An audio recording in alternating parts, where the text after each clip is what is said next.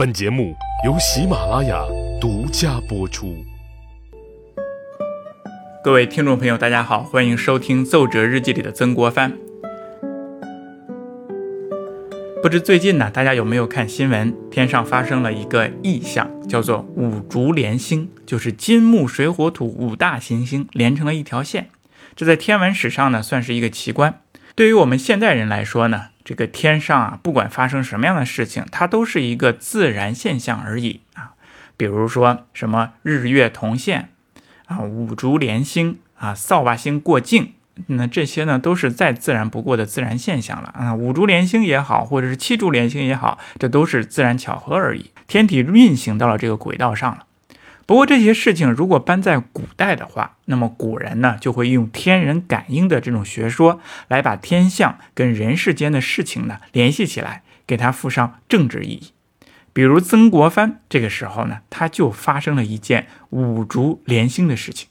时间在什么时候呢？咸丰十一年七月三十日前后，这些天呢，天气非常的炎热。曾国藩正在大江的南岸东流县，傍晚的时候啊，他在后院乘凉久不下雨，后院的这个菜园子里的叶子啊，都被虫子咬得满是窟窿眼儿，千疮百孔的，又没有雨水的滋润，叶子全部都耷了下来，落上尘土，看上去是又黄又脏。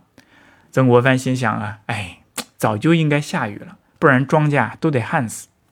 可是转念又一想啊，不行，现在还不是下雨的时候。为什么呢？因为我的九弟曾国荃还在安庆城外的壕沟里呀。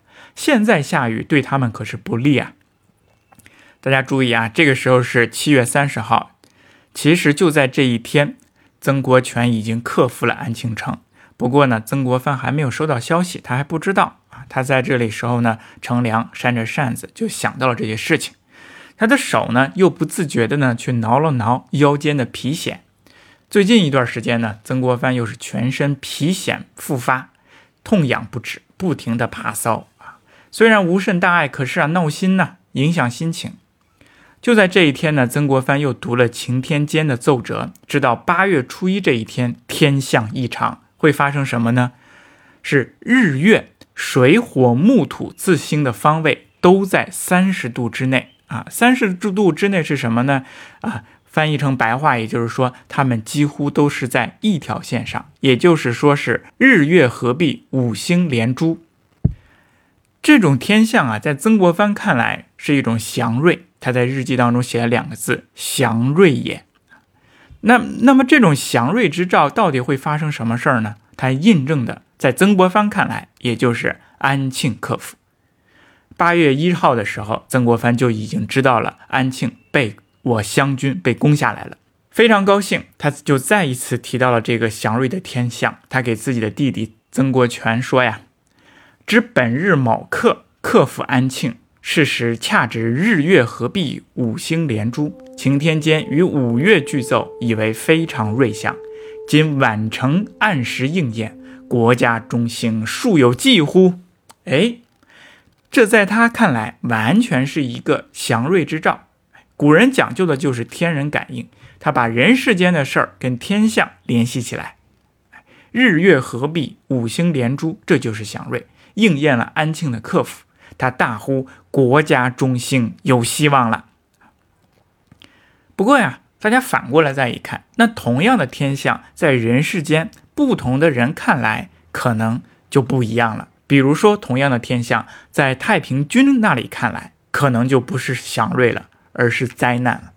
不过，大家反过来讲，那么这个五星连珠啊，也许啊，并不是祥瑞，而是灾难。因为就在前几天，大清国的咸丰皇帝撒手人寰，龙驭上宾了。也许这个天象是在应验着皇帝的去世。哎，皇帝的去世肯定不是祥瑞了，不过死了一个坏皇帝，那可能也是祥瑞了。所以说五竹连星到底是祥瑞还是不是祥瑞呢，都不好说了啊。不过呢，它也应验了这两件事儿，一个事儿呢是安庆被克服，另外一件事儿就是咸丰皇帝龙驭上宾。咸丰皇帝肯定不是一个好皇帝，但是他也不是一个坏皇帝。他这一辈子啊是非常难。他被后世的史学家称为苦命的天子。他的命确实是苦，苦在什么地方呢？他并不是苦在他自己一继位就有了太平天国的战乱，也并不是苦在他被英法联军赶出了北京，死在了承德，而是苦在他坐错了位置上。我想呢，在这世界上啊，每一个人都一定会找到他最适合的位置。哎，如果找到这个位置并且占有呢，那将是人生最大的幸事。相反呢，如果一个人占有一个位置，并且不能发挥出自己的全部才能，那将是一种痛苦。而更痛苦的是什么呢？是一个人坐在一个位置上，不能发挥自己的才能，但是又下不来。除非他每天混日子，不然的话，再加上自己有强烈的责任感，结果却是事事与愿违，那则是人生最大的不幸，是一种折磨。很不幸，我们的咸丰皇帝就是最后的一种不幸。他根本不适合做皇帝。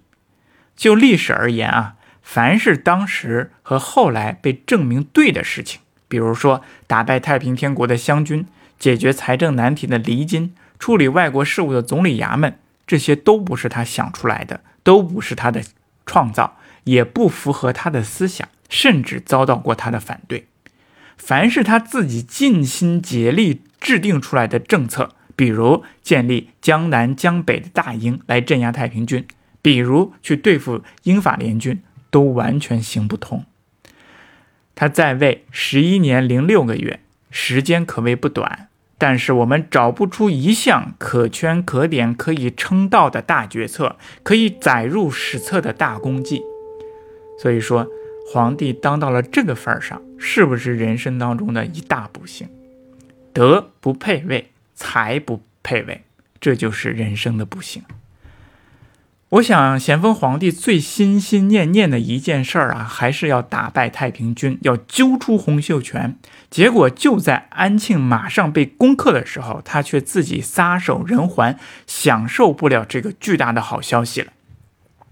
曾国藩在八月初九的时候啊，他收到了皇帝病故的消息，他就在日记当中写下了这样的一句话。说痛惜我咸丰圣主已于七月十六日龙御上宾，天崩地彻，潘号莫及，多难之秋，四海无主，此中外臣民无福，因此大变也。